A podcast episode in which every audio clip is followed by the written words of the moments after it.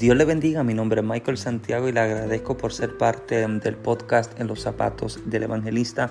Este sábado 30 de mayo volvemos a lanzar el taller para escritores Tú puedes hacerlo. El primero fue todo un éxito, por lo que entendiendo que hay una gran audiencia que todavía tiene el deseo de aprender cómo lanzar su libro, hemos decidido lanzar una segunda función. Si usted tiene el deseo de aprender cuáles son las herramientas y los pasos necesarios para escribir y publicar tu propio libro, esta es tu mejor oportunidad. Tiene un costo de solamente 20 dólares y será eh, transmitido exclusivamente por la plataforma de Zoom. No puedes dejar perder esta oportunidad, así que comunícate con nosotros al 787-615-5433 o al email michaelsantiagoministries.com. Muchas bendiciones.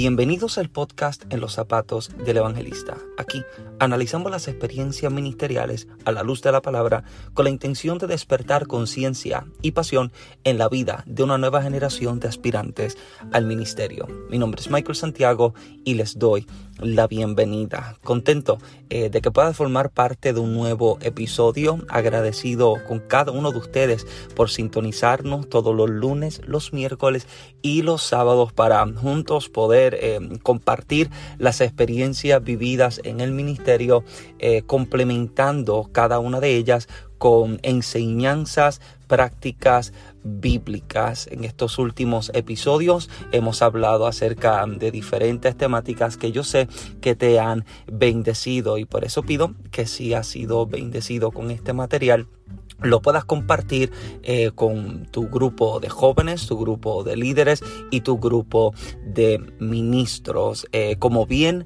has leído eh, en la descripción del tema de hoy, estaremos hablando acerca de la generación relevo, la generación relevo. Y es una temática que a mí sencillamente y sinceramente me bendice porque cuando puedo sentarme a mirar en lo que será el mañana y hacia dónde es que Dios nos lleva, eh, como he dicho en episodios anteriores, entendemos que hay una generación que está eh, surgiendo detrás de nosotros, está levantando detrás de esta generación presente, por lo que debemos abrir paso para que ellos eh, continúen y tomen el relevo del ministerio. Y partiendo de este pensamiento me encuentro con el capítulo número 19 del primer libro de Reyes en el que el profeta Elías está escuchando la voluntad de Dios para lo que será la nueva generación de ministros. Pongamos un poco en perspectiva lo que el profeta está viviendo.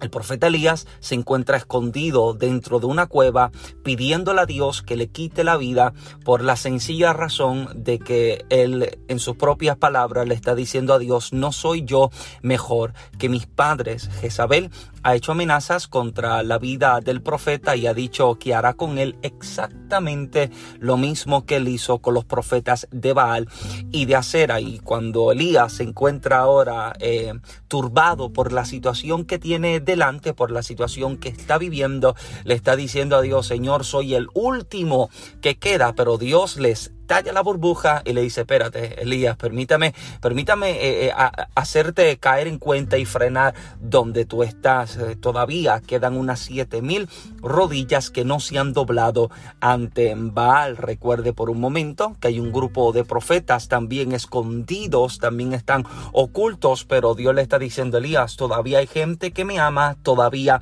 hay gente que me está sirviendo y ahora Dios le muestra al profeta qué es lo que habría de acontecer, qué es lo que Dios está por hacer. Y la palabra específica que Dios le da al profeta Elías es la siguiente. Busca a Eliseo, primero le habla acerca de Jehú, que habría de ser ungido, le habla eh, también acerca de lo que sería el reinado próximo, pero específicamente hablando acerca de lo que sería el ministerio profético, Dios le dice, busca a Eliseo y úngelo como profeta en tu lugar. Y lo interesante de esto es que en el mismo capítulo 19 se encuentra la acción eh, que toma Elías para ungir a Eliseo y es que inmediatamente busca a Eliseo para ungirlo. Lo interesante es que el, el, texto especifica que cuando Elías encontró a Eliseo, dice que Eliseo trabajaba con 12 yuntas de bueyes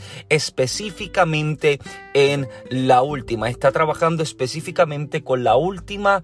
Eh, junta de bueyes y cuando Elías le encuentra, el texto dice que Elías tomando su manto lo pone sobre Eliseo. Y esto es lo primero que a mí me resalta del texto, ya que hago un paralelo o una comparación en el momento en el que Elías unge a Eliseo, comparándolo con la vez en que el profeta Samuel unge a David para que sea rey. Cada vez que hablamos acerca de ungir, siempre hablamos acerca del aceite, porque el aceite es lo que mm, típicamente se utilizaba para ungir o para apartar o para separar, fuese algún tipo de utensilio para el templo, sea para ungir algún profeta, sea para ungir algún rey, pero era específicamente el aceite el que se utilizaba para ungir. Sin embargo, nunca te encuentras con que Elías saca aceite para ungir a Eliseo, sino que es el manto lo que toma para cubrir a Eliseo, ¿por qué Elías no saca aceite, no saca una redoma, no saca un cuerno para ungir a Eliseo, sino que toma el manto y lo pone sobre Eliseo? Ya que cuando hablamos eh, del aceite, el aceite podríamos verlo como un sinónimo o representativo de lo que es la unción, pero el manto hablaríamos acerca o, o haríamos un simbolismo de lo que es la gloria. Capítulo número 6 del libro de Isaías, el profeta declara y vi yo al Señor sentado en su trono alto y sublime y sus faldas llenaban el templo. En el texto la palabra faldas es la palabra hebrea aderet. Aderet literalmente significa gloria, esplendor y manto. ¿Por qué? Eliseo no es cubierto con aceite y sí es cubierto con un manto, porque Dios le está dando un mensaje profético tanto a Elías como a Eliseo. Eliseo no cargaría la misma unción que cargó o manifestó Elías, sino que lo que Eliseo cargaría sería una gloria aún mayor. Lo que a él se le revelaría o lo que se manifestaría a través de su vida sería mayor a lo que el que le antecedió pudo manifestar.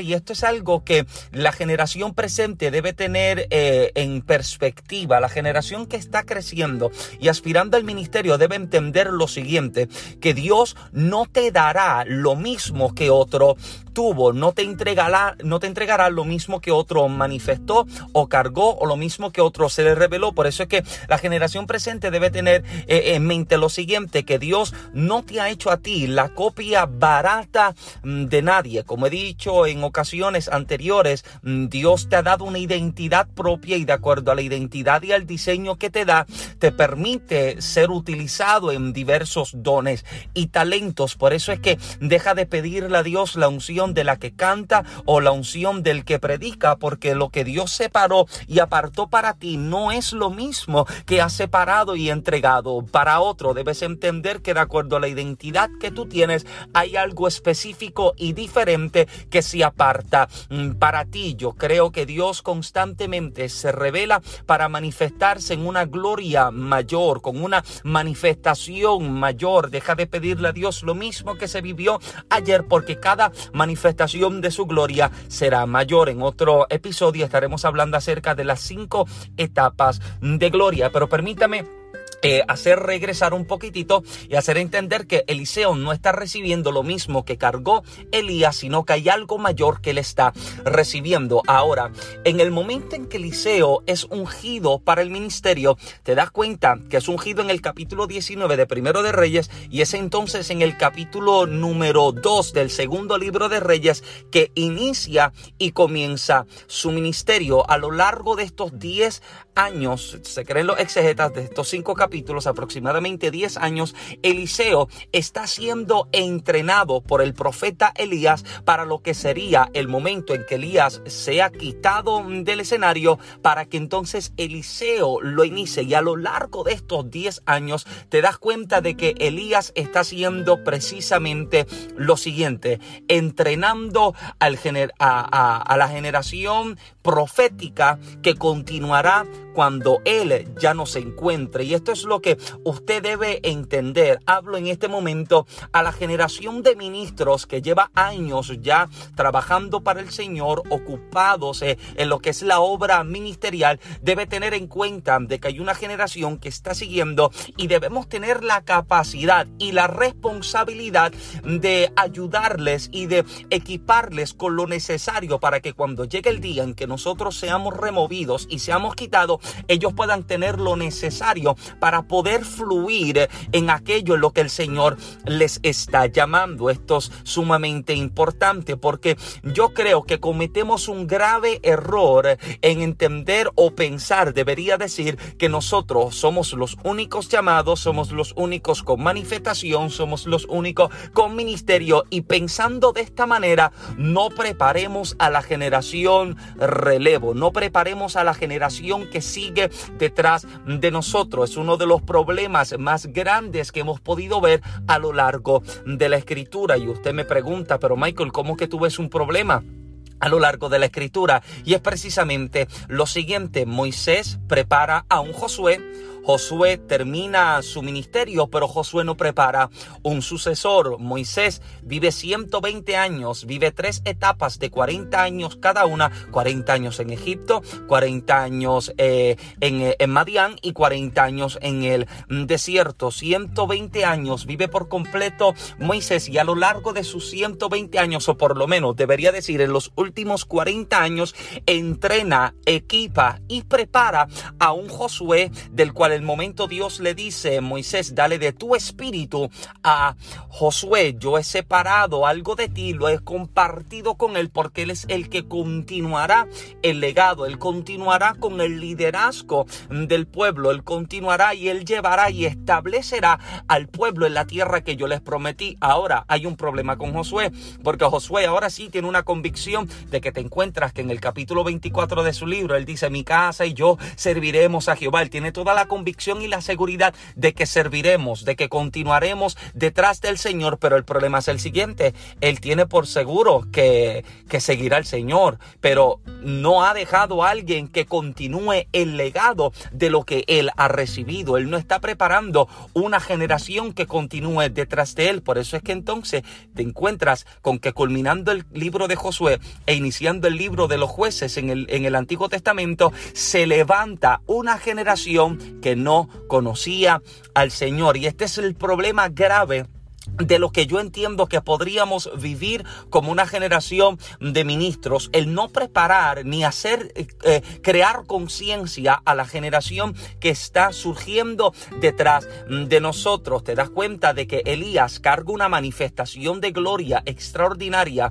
Ahora Eliseo carga algo aún más porque haces un paralelo entre lo que fue el ministerio de Elías y lo que fue el ministerio de Eliseo y te das cuenta de que Eliseo hace exactamente el doble de los milagros que hizo Elías. Hace exactamente el doble. ¿Por qué? Porque lo que a Eliseo se le está confiando es aún mayor, es más poderoso, es más fuerte, es más profundo que lo que Elías había manifestado antes que él. Ahora, el detalle es el siguiente, que a lo largo de los años que Eliseo está siendo entrenado para el ministerio, Eliseo Eliseo aprende a honrar y a darle respeto y su lugar a la gloria que a él se le está confiando. Ahora, el detalle es el siguiente, que ahora que Eliseo está trabajando en el ministerio, ahora que Eliseo está ocupado en los quehaceres ministeriales, él debe tener en mente de que pronto va a ser quitado, ya llega el momento en que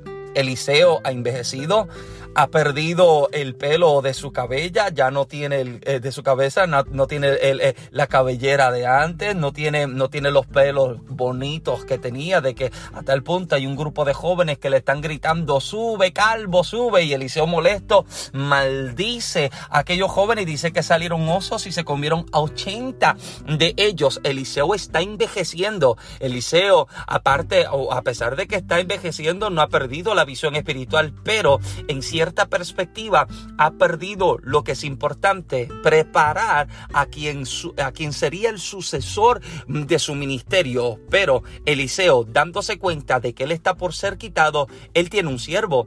Hay un Jesse que trabaja con su ministerio. Hay un siervo que está de su lado el ministerio, pero hay algo que Eliseo nota en el siervo que trabaja con él, que Eliseo se da cuenta que no puede confiársele a ese siervo lo que a él se le ha compartido o se le ha podido confiar algo tan sagrado como lo que es la gloria. ¿Por qué? Porque el libro de Segundo de Reyes declara que Namán el leproso llega a la casa de Eliseo, llega buscando recibir una palabra profética, llega buscando recibir una sanidad. Eliseo nunca le recibe, Eliseo nunca le habla, Eliseo nunca le dirige la palabra, sino que lo que, lo que Namán recibe es a través de la interacción que tiene con el siervo. Elía, Eliseo habla al siervo y el siervo habla al general del ejército. Namán es limpio de la lepra luego de de ser eh, tirado y luego de arrojarse y sumergirse siete veces en las aguas del Jordán, pero cuando regresa ya sano, agradecido, desea entregar una ofrenda, desea entregar algo en agradecimiento y Eliseo lo rechaza. El problema es el siguiente, que Eliseo lo rechaza, pero mientras Eliseo está rechazando la ofrenda por otra de las puertas de salida de la casa, está saliendo entonces el siervo detrás de Namán para recibir aquello que Eliseo había rechazado. Eh, el siervo Jesse se encuentra con Amán de camino y le dicen palabras boricuas. No, es que, es que Eliseo le da vergüenza este tipo de cosas, pero mira, me envió a mí para que yo busque la ofrenda y para que yo la reciba. Namán le entrega la ofrenda al siervo y cuando el siervo regresa a la casa, Eliseo le está esperando y le reclama y le dice, ¿por qué tú has recibido aquello que yo he rechazado? Ahora, como has hecho tal cosa que caiga sobre ti, sobre tu mujer, sobre tus hijos, la misma lepra que había en el cuerpo de Namán. Ahora, Eliseo se da cuenta que lo que a él se le ha confiado es algo sumamente glorioso, lo que a él se le ha confiado es algo sumamente sagrado y teniendo en cuenta que el siervo que tiene trabajando con él en el ministerio no honra de la misma manera lo que Eliseo tiene y lo que Eliseo manifiesta, Eliseo prefiere morir y llevarse a la tumba aquello que a él se le confió antes que entregárselo o delegárselo a alguien que no honra la gloria, alguien que no respeta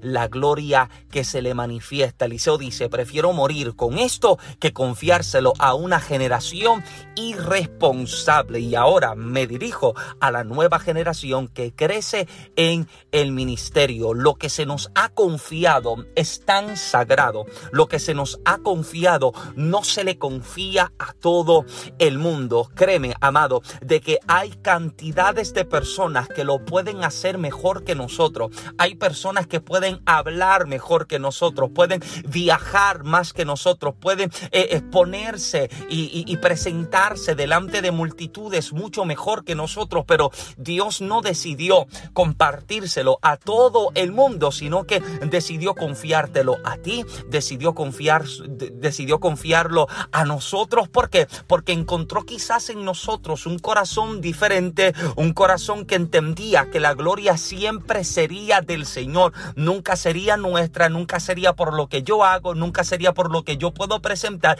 sino que siempre sería gracias a la gracia que se nos revela. Y ahora Eliseo tiene esto en mente y él dice, no se le puede confiar a una generación irresponsable a la generación que está creciendo, ten en cuenta que lo que Dios decide confiarte, lo que Dios decide depositar en tus manos, como he dicho en ocasiones anteriores, no es para engrandecer tu imagen, no es para hacer que tu nombre sea resaltado, sino para que la imagen y el nombre de Jesucristo pueda ser exaltado, pueda ser reconocido, pueda resaltar. Ahora si no honramos lo que se nos ha confiado, mira amado, yo te aseguro que Dios no se queda esperando por nadie. Mucha gente eh, eh, entiende y piensa de que Dios me lo confía a mí y no me lo va a quitar y yo me voy a quedar y voy a ser yo, pero el detalle es el siguiente, de que yo puedo encontrarme equivocado en el ministerio, puedo encontrarme cometiendo errores, no valorizando lo que yo tengo y si yo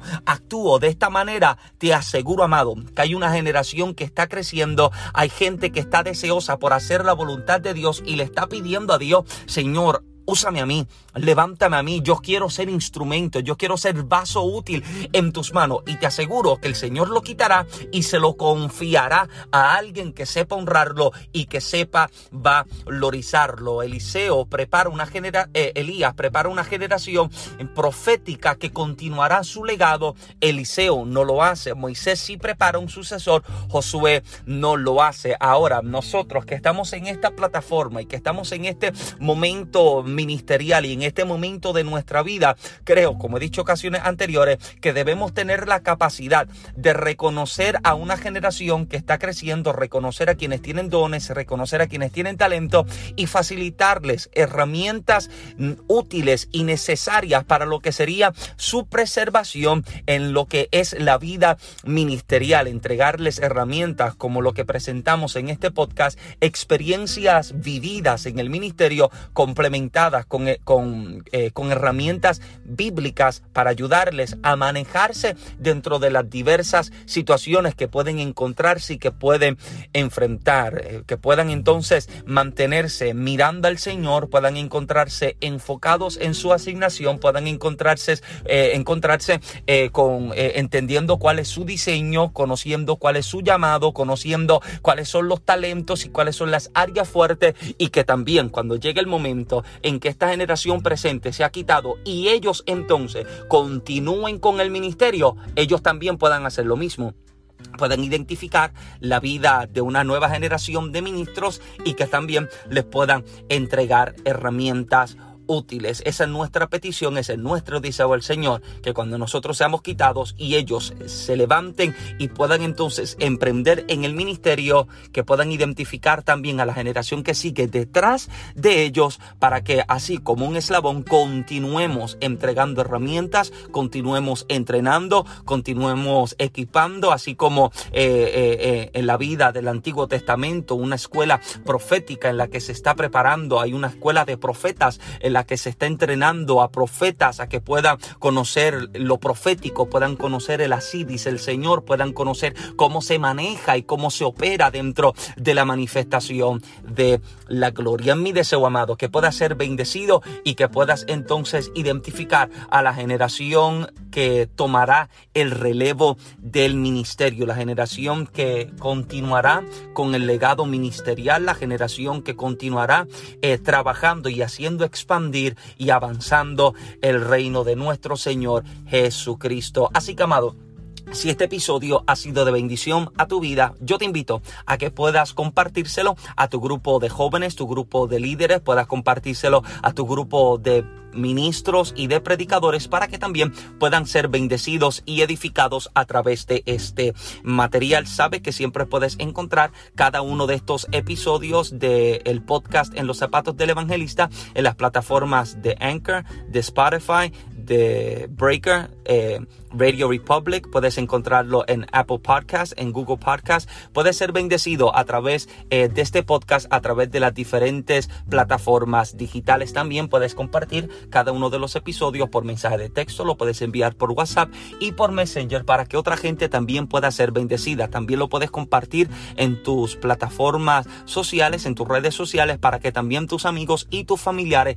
puedan ser bendecidos con este material. Si has sido bendecido con cada uno de, los episodios y de este episodio, te pido muy encarecidamente a que te suscribas si no lo has hecho y que le des a las cinco estrellas de la clasificación y puedas también dejar un comentario, puedas dejar una reseña un review de lo que ha sido tu experiencia con este podcast. Agradecido con cada uno de los oyentes, de los que se siguen añadiendo al grupo de lo que es en los zapatos del evangelista. Gracias por siempre sintonizarnos todos los lunes, los miércoles y los sábados. Sabes que me puedes encontrar en las plataformas de las redes sociales de Facebook e Instagram como Michael Santiago y también en YouTube. Puedes encontrar el blog de mi esposa y el mío Michael en Genesis Blog nuestro canal eh, donde tenemos un material bastante diverso, un material bastante divertido. Hablamos acerca del noviazgo, damos consejos de matrimonio, hablamos acerca de lo que son temáticas eh,